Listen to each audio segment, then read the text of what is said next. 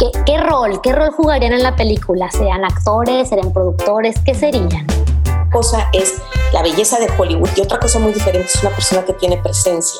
Que a mí en lo personal tiene que ser alguien que me atrape, me entusiasme y que yo realmente quiera pasarme dos o tres años viéndolo. Con lo que ahora estamos inundados, que son noticias que te ponen como la problemática y la solución automática y tú no piensas. De la cual él se va a los 15 años porque se da cuenta que si se queda, o lo van a matar o él va a acabar matando a alguien cuando tú empiezas una película, ¿tienes claro cómo, la, cómo va a ser el final?